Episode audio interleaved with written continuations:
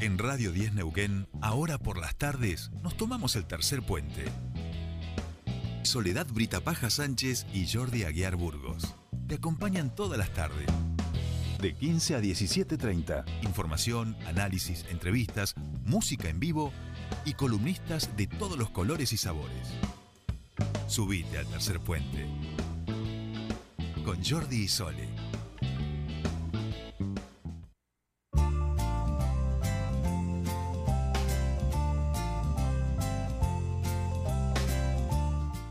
Continuamos con más tercer puente y vamos ahora a tratar un tema que aquí lo hemos ido trabajando, hemos ido como siguiendo el proceso, ¿no? lo que fue eh, la puesta en marcha de esta ley, luego empezar a implementarlo en los distintos organismos públicos, ir trabajando con algunos municipios y ahora finalmente lo que se veía como eh, lo ideal, ¿no? Aquello que se deseaba, estamos hablando del Registro Provincial de Violencia Familiar y de Género, la ley 3200 que eh, han adherido, las, por lo menos lo que conocemos hasta ahora, eh, dos empresas privadas a este registro. Nosotros queremos hablar sobre eso y estamos en comunicación con la subsecretaria de Derechos Humanos de la provincia del Neuquén, Alicia Comeli. ¿Cómo estás? Bienvenida a Tercer Puente. Jordi Sole te saludan.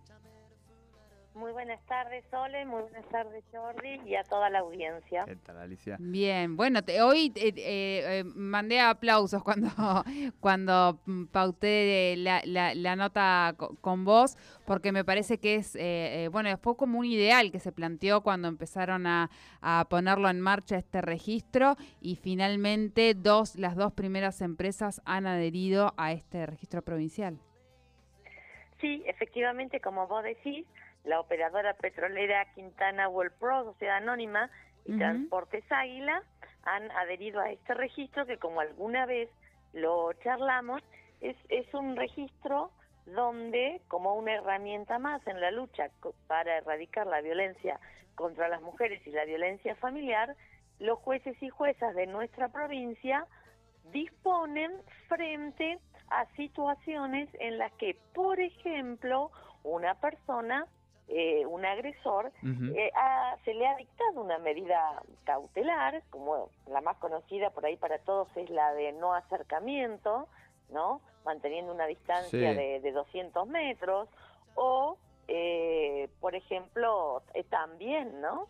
El pago de alguna este, contribución o cuota alimentaria, y cuando no la cumplen, o hacer un tratamiento, como, como se envía muchas veces a las personas violentas al dispositivo de atención a, este, a varones, y cuando no lo cumplen, es como que mm, quedamos sin otra posibilidad que dictarle otra medida cautelar, en algunos casos una multa, y en varias de las situaciones que han terminado en fatalidades, vemos que han habido otras intervenciones del Estado y muchas veces por ejemplo, esta medida de no acercamiento.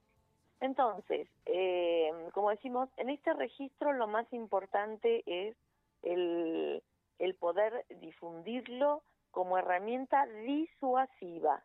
Vos sabes que esta empresa no va a contratar personal ni va a admitir entre sus operarios personas que estén en el registro lo que queremos y lo que buscamos, que fue el fin que tuvo la legislatura al sancionar la ley, es que quienes eventualmente no lo hacen por el, el, deber ser de lo que corresponde, o por amor, o por respeto a la otra persona, por lo menos por sus propios intereses, como puede ser perder chances eh, de, de, todo tipo, ser contratista del Estado, eh, bueno, ni, hablar obviamente de, ser candidatos o entrar en el sistema docente, lo haga en función de su propio interés, atendiendo al fin último que es hacer cesar el ciclo de la violencia.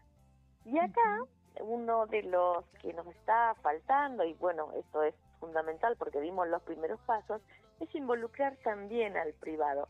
Y así seguir y seguir y seguir para que toda una sociedad diga, no, ¿sabes qué? Violentos, no Claro.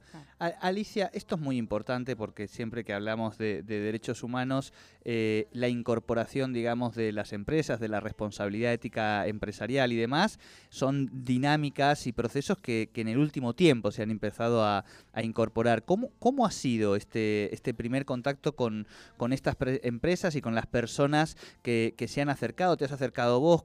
que, que, hayan tenido, digamos, por ahí eh, la, el desprejuicio, ¿no? De poder avanzar con estas cosas cosas y que lo vean, como decíamos, desde esta responsabilidad social empresaria.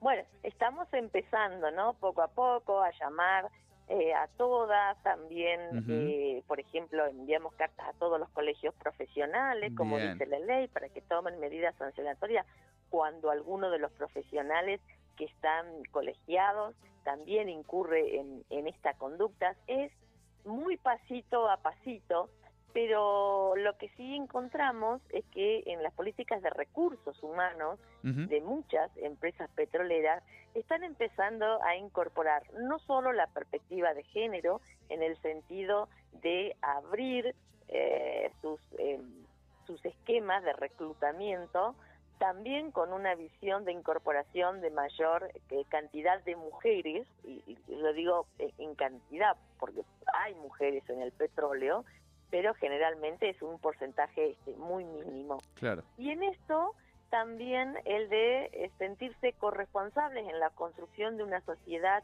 sin violencia, como nos decían los responsables de, esta empresa, Quintana World Pro, eh, porque hace a la buena convivencia y a la optimización también de su propia actividad económica, ¿no? Eh, y se sienten comprometidos con, con, la sociedad como parte de la responsabilidad social empresaria. Y no es la única, ¿eh?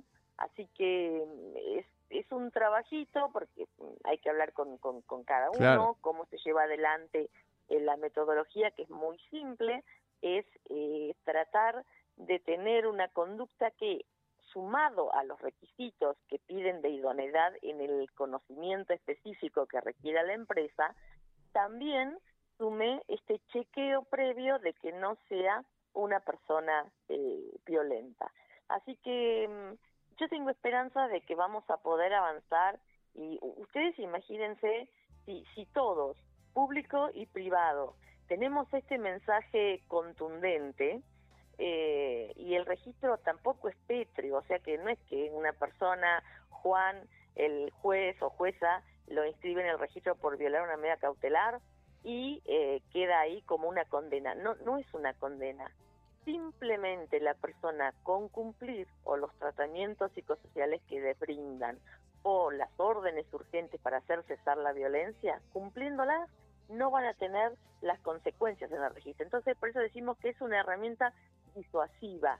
Es más importante que la propia inscripción, la difusión, la compenetración de la sociedad como herramienta, si vos querés, este, preventiva, que obre como preventivo, ¿no? Y dirigido al agresor, no tanto foco en, en la víctima, quien muchas veces es a la que le damos el botón antipánico para que se cuide, es a la que le ponen la consigna y, y resulta que el agresor digamos, no, no, no vive, no siente esa presión y esa consecuencia de su accionar. Bueno, este es un cambio de paradigma. Bien, bien, bien. Bueno, eh, por supuesto aplaudimos esta, esta, esta iniciativa de las empresas a sumarse y esperemos que se sumen muchas más y muchísimas gracias por, por esta comunicación con nosotros. Muchísimas gracias a ustedes porque realmente en la medida que esto sea conocido y que la gente sepa que eh, no va a poder sacar el carnet de conductor, se le va a complicar en un montón de, situaciones con el banco, con que este, cambien esas actitudes y cumplan sobre todo con las medidas de eh, urgentes que dictan los juzgados. Muy bien, muy bien. Muchísimas gracias, Alicia. Un saludo, Alicia. Gracias a ustedes. Hablábamos con la subsecretaria de Derechos Humanos de la provincia del Neuquén, Alicia Comeli, sobre este convenio que firmaron con las primeras dos empresas privadas que adhieren al registro provincial de violencia familiar y de género, la ley 3233.